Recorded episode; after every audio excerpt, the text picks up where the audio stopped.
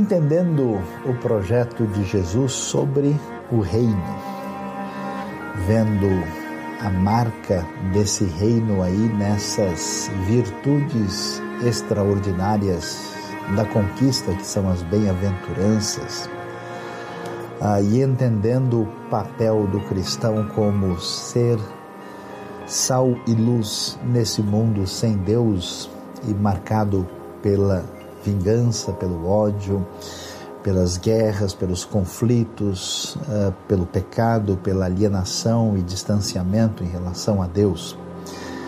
A pergunta que se levanta, já que Jesus está sempre interagindo com as alternativas religiosas do seu tempo uh, e também a prática e a vida que existia no contexto pagão. Uh, o assunto que vai aparecer na sequência tem a ver com a lei de Deus. Afinal de contas, Jesus está apresentando o quê? Apresentando novas ideias religiosas, são conceitos que não existiam antes. Nós estamos vendo até agora que a ideia de reino, que essa ideia uh, de bem-aventurança, que tudo aquilo que tem sintonia com o que Jesus está fazendo está fundamentado na Escritura Sagrada.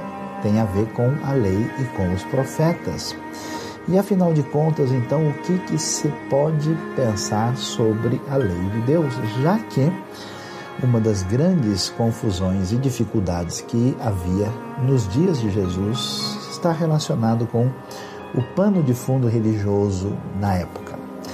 Nesse contexto, nós vamos encontrar gente que é religioso de uma posição mais elevada, que tinha uma relação de aliança mais próxima com os romanos, que tinha ah, uma postura mais ligada ao templo, aos rituais, que são os famosos saduceus. Geralmente eles estão mais distanciados de Jesus.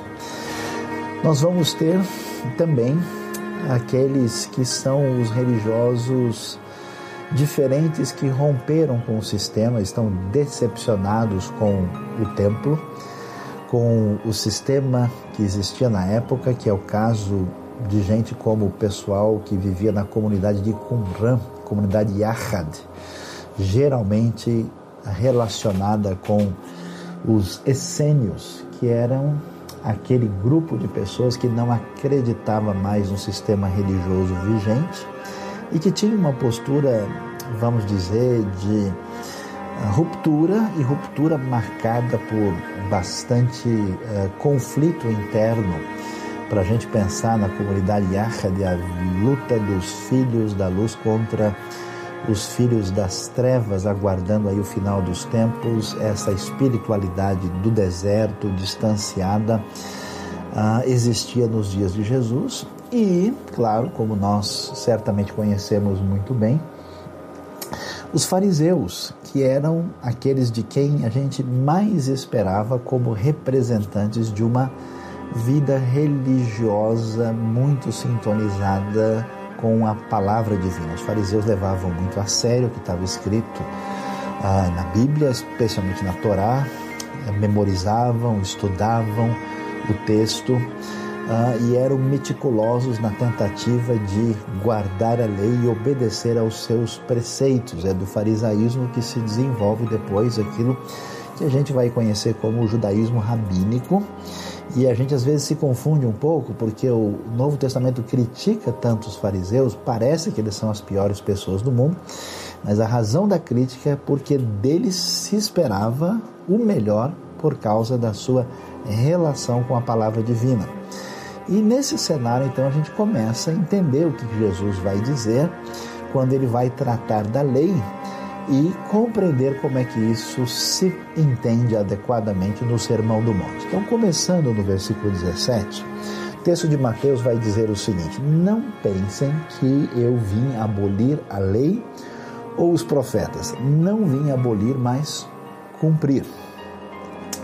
Digo-lhes a verdade: enquanto existirem céus e terra, de forma alguma desaparecerá da lei a menor letra ou menor traço, até que tudo se cumpra. todo aquele que desobedecer a um desses mandamentos, ainda que dos menores, e ensinar os outros a fazerem o mesmo, será chamado menor no reino dos céus. Mas todo aquele que praticar e ensinar esses mandamentos será chamado grande no reino dos céus. Pois eu lhes digo que se a justiça de vocês não for muito superior à dos fariseus e mestres da lei, de modo nenhum entrarão no reino dos céus. Quando nós lemos o que esse texto de Mateus vai nos dizer, vai ficar bem claro que Jesus em nenhum momento tem qualquer ideia de que a lei não tem valor e que é uma coisa ultrapassada e deixada para trás. Muito pelo contrário, as palavras de Jesus vão estar em sintonia com o que o apóstolo Paulo vai dizer, por exemplo, em Romanos capítulo 7, que a lei é santa, justa e boa. A lei é a expressão da vontade divina e aquilo que foi revelado na própria Torá, nos seus 613 mandamentos. E alguém até pode perguntar, dizendo, mas espera aí, essa lei não tem tantas coisas que não fazem sentido? De certa forma é verdade que muitos dos mandamentos da lei, que são o que a gente pode dizer de mandamentos cerimoniais, há uma ideia no Novo Testamento de que isso se cumpre na pessoa de Cristo como Messias, como Salvador, por exemplo, os sacrifícios são sombra daquilo que Cristo veio ser, mas não há nenhum problema no mandamento em si, como se ele fosse incorreto ou imperfeito. Existem mandamentos que são ah, políticos, que são mandamentos ah, que envolvem a ordem ah, social e que os princípios deles são válidos e devem ser entendidos em função do fato de Israel ser uma teocracia no Antigo Testamento e, claro, e mandamentos de ordem moral e de ordem teológica que são não só validados e até mesmo reforçados no Novo Testamento. Então há uma ideia muito incorreta de muita gente que imagina o seguinte, que a lei é uma coisa que não vale nada porque ela é antiga, é do Antigo Testamento, e Jesus veio cancelar essa lei e facilitar a nossa vida em três vezes sem juros. Que agora vai ser tudo fácil, tranquilo, porque a graça sim é uma situação muito melhor, mais tranquila. Jesus veio facilitar a nossa vida. A ideia do Sermão do Monte, a ideia do Novo Testamento é exatamente ao contrário disso. Então ele vai reforçar o fato de que a lei e os profetas ele veio cumprir. E a ideia por trás dessa palavra cumprir envolve o sentido em que Jesus veio não só tornar real essa realidade, ele veio ah, expor com mais clareza e exatidão o que significa isso. E a coisa é tão séria que ele vai dizer: ó, os céus e a terra podem até desaparecer, mas nenhuma letra da lei cairá ou será deixado de lado até que tudo venha a se cumprir.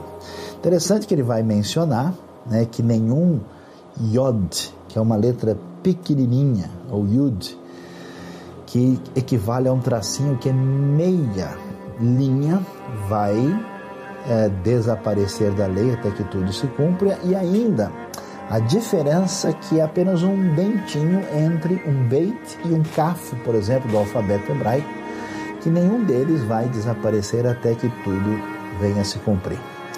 E ao ouvir isso, você certamente vai imaginar, mas espera um pouco, isso não está confuso? Jesus não disse várias vezes: Vocês ouviram o que foi dito aos antigos, eu, porém, digo a vocês uma coisa diferente? A pergunta é: quem são os antigos contra o qual contra os quais Jesus se coloca aqui. Esses antigos seriam a lei? É claro que não. Jesus não está dizendo que ele está apresentando uma palavra diferente daquilo que é palavra divina revelada. Ele está dizendo que alguns antigos intérpretes da lei, diferentes da proposta original que a gente vai encontrar na lei, que essas pessoas foram por um caminho diferente. Então, algumas das suas palavras está em confronto direto contra escribas e fariseus e até mesmo, talvez, envolva alguns saduceus. Às vezes ele está pensando de maneira diferente dessas comunidades que vivem no deserto, por exemplo, ah, buscando uma espiritualidade de fim de mundo e de oposição aos filhos das trevas. Quando a gente entende isso, a gente vai ver que de fato o texto de Mateus vai nos mostrar que a lei de Deus tem todo o seu valor e quem desobedecer será chamado menor no reino dos céus, para que ninguém imagine que o interesse de Jesus era estabelecer uma relação de ruptura contra aquilo que a palavra divina tinha sido apresentada a, ao povo de Deus desde os tempos de Moisés. Então, ele vai adiante e aí ele vai dizer algo dos textos talvez mais valiosos, impressionantes e importantes que a gente vai encontrar em Mateus capítulo 5. Preste bem atenção, porque aí nós temos um elemento de muita importância e muito valor.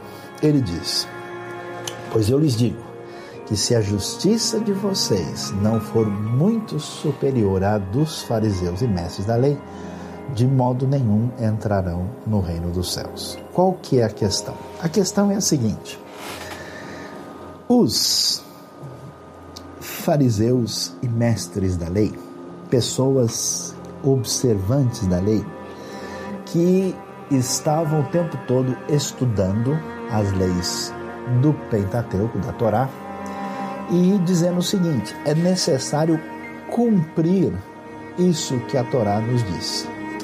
Mas dois problemas existiam na maneira desses religiosos entenderem a lei de Deus. O primeiro era imaginar que o cumprimento da lei tem a ver com uma observância técnica e literal do mandamento, sem levar a sério o que está por trás do mandamento, ou seja, o espírito do mandamento. Para a gente ter ideia do que significa isso, é mais ou menos como acontece hoje no nosso uh, ambiente jurídico. Tantas vezes uma pessoa que entende da lei, ao analisar ou trabalhar com um contrato, procura ao máximo possível ficar dentro da lei e usar a brecha para fazer aquilo que tem vontade.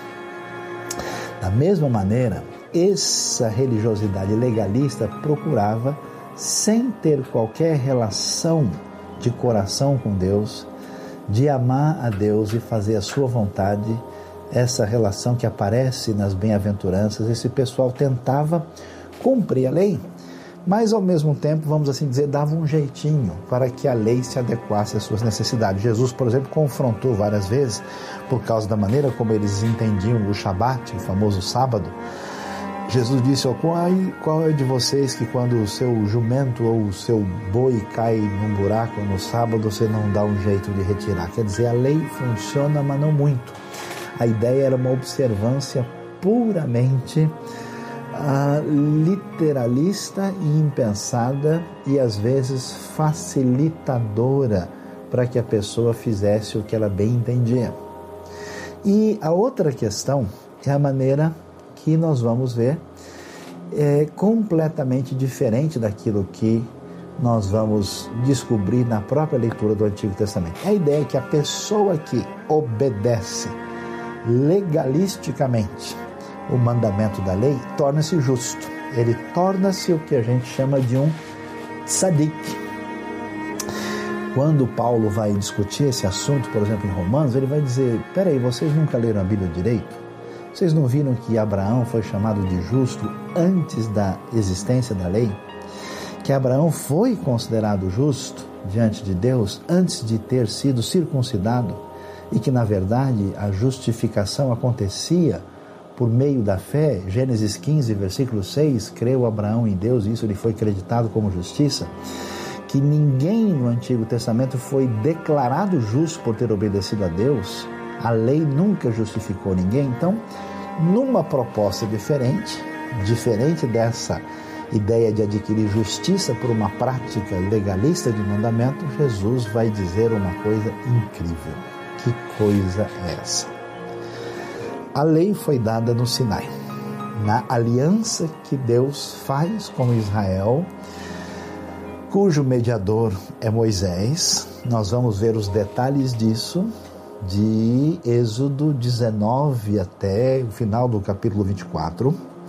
Essa lei, cujo resumo aparece no versículo capítulo 20 de Êxodo, com os dez mandamentos, repetidos em Deuteronômio capítulo 5, essa lei era uma lei escrita em tábuas de pedra que vinham como mandamentos a serem entendidos, obedecidos e praticados. Quando o povo vai para o exílio, quando o povo é condenado como alguém que quebrou essa aliança, que era uma aliança bilateral, Jeremias capítulo 31 vai dizer algo que é repetido lá no livro de Hebreus, tão importante, que é o seguinte: que agora haverá uma lei uh, que será escrita nessa nova aliança, não mais em tábuas de pedra, mas em tábuas de carne. O que quer dizer isso?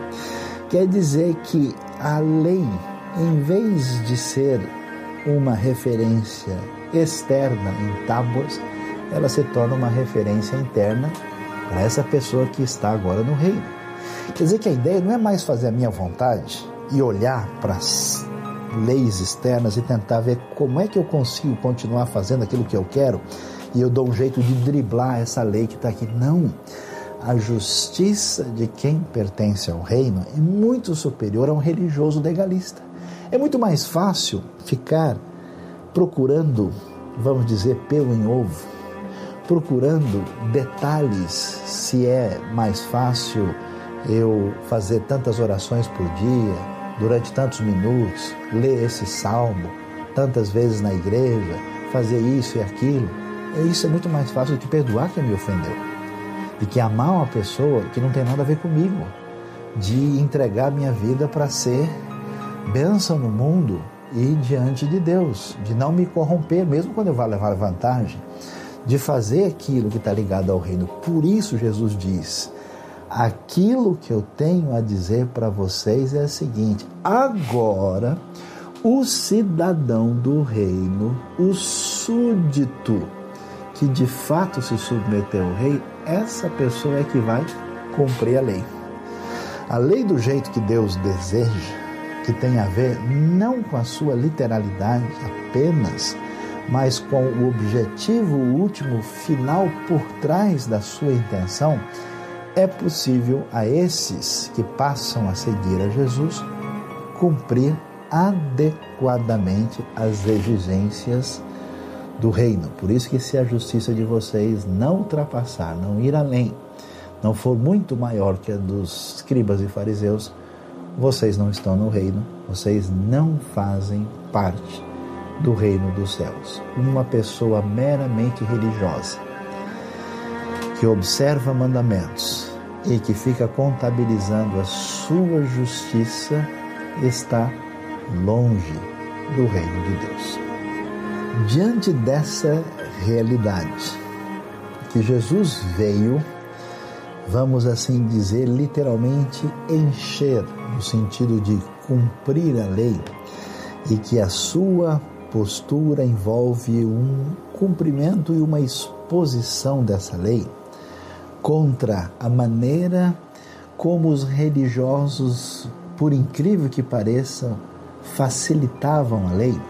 Porque o pressuposto é que a lei era uma coisa ruim, uma coisa dura, difícil e complicada, e que a gente se atinha à sua literalidade para não entrar numa situação mais complicadora. Então, no final das contas, a ideia era facilitar a vida da gente, dizendo: olha, eu não descumpri a lei, Olha, eu não fiz isso. Olha, eu briguei com fulano e acabei machucando, mas ele morreu depois. Eu não tenho nada a ver com isso. Eu não descumpri o mandamento, não pode, não se pode provar que eu matei. É como muita gente hoje procurando se defender juridicamente, em vez de confessar a verdade e se arrepender, sempre tenta provar que é inocente mesmo sabendo que não é. Diferentemente dessa atitude, Jesus vai falar sobre esse súdito do reino que é muito diferente. Como aquele cidadão a vida toda procurado pelas autoridades, que era um matador implacável, um dia ele tem um encontro com o Senhor do Reino, se arrepende, muda de vida e resolve se entregar às autoridades, dizendo: Eu mereço ser punido. O que foi que causou a diferença foi o poder incrivelmente, absurdamente impressionante do reino que traz a mudança de dentro para fora. Essa justiça que vem de dentro, Jesus vai colocar o contraponto a partir do verso 21, exatamente falando sobre o mandamento que aparece lá no Decálogo: não matarás. E então ele vai dizer no versículo 21: Vocês ouviram o que foi dito aos seus antepassados: não matarás, e quem matar estará sujeito a julgamento. Mas eu lhes digo que qualquer que se irar contra seu irmão estará sujeito a julgamento. Também qualquer que disser a seu irmão racá será levado ao tribunal e qualquer que disser louco corre o risco de ir para o fogo do inferno. O que é que Jesus está dizendo aqui? Que na visão religiosa, o problema era simplesmente prestar atenção ao mandamento de não matar, que significa não cometer assassinato. Jesus vai aprofundar a questão dizendo: veja, o problema não é o cometer o assassinato. O problema é o que leva uma pessoa a cometer assassinato. E a verdade é que a gente talvez não tenha cometido assassinato porque nós não tivemos oportunidade, faltou arma, faltou alguma coisa na mão que resolvesse a, a coisa dessa maneira. Mas o texto vai nos dizer que Jesus diz que qualquer pessoa, literalmente, como nós vemos lá, que se irá contra o seu irmão. Ou seja, há uma dimensão de ruptura com o próximo que nos leva a odiar uma pessoa que já é o combustível suficiente para tirar a vida de alguém. Portanto, Jesus agora vai trabalhar na dimensão das nossas intenções, daquilo que envolve a raiz, o elemento profundo por trás da letra do mandamento. E a dimensão da cura que a proposta do reino quer trazer para o nosso mundo é claro, não adianta a gente simplesmente colocar leis, mudar sistemas, quando todo mundo está se odiando por dentro. É necessário a cura interna. Interessante, por exemplo, ver o Novo Testamento, quando você vê a história de Onésimo e Filemão, o escravo e o dono de escravos.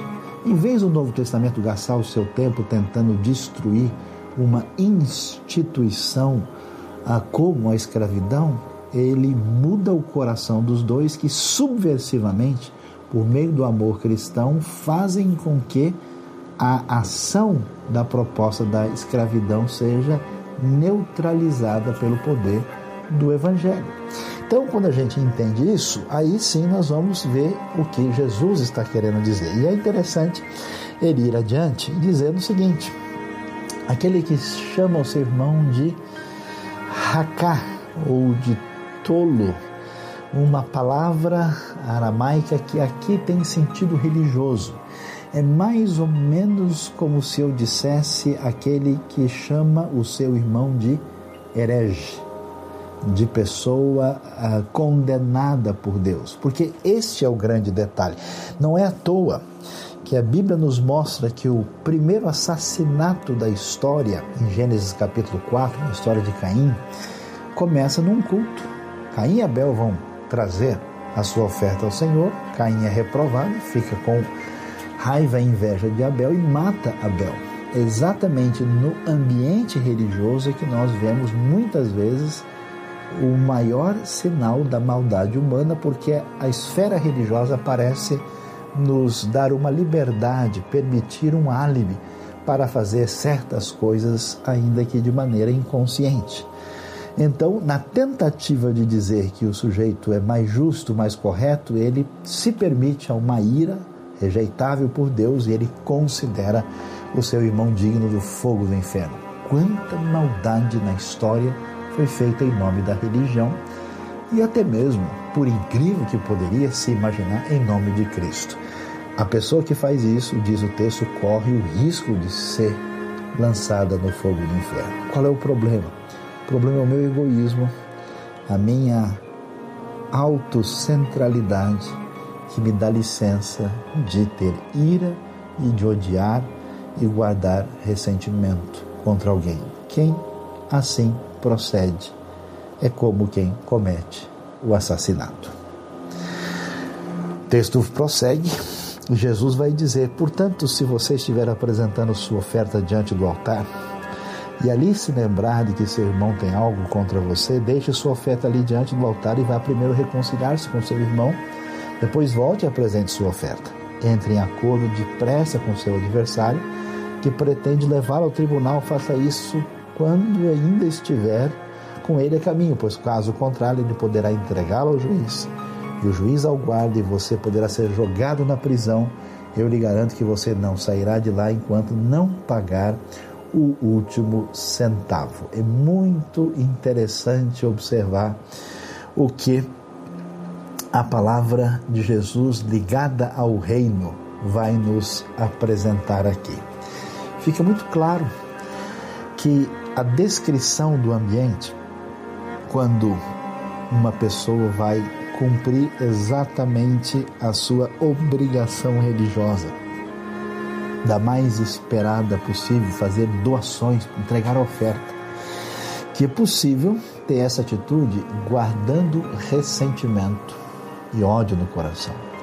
Então, a ideia do reino é não permitir que a estrutura religiosa externa e que a pretensa atitude de guardar o mandamento na letra da lei venham encobrir e destruir aquilo que envolve o elemento interno de relação com o reino fundamentado nas bem-aventuranças. Não permita que isso aconteça. Então, se você está no centro da adoração e você percebe que existe ódio, assassinato reinando no seu coração, tome uma atitude urgente em relação a isso. Vá imediatamente romper com esse sentimento. Ou seja, a atitude de quem está ligado ao reino é semelhante à do pacificador. Não permita que isso envenene o seu coração.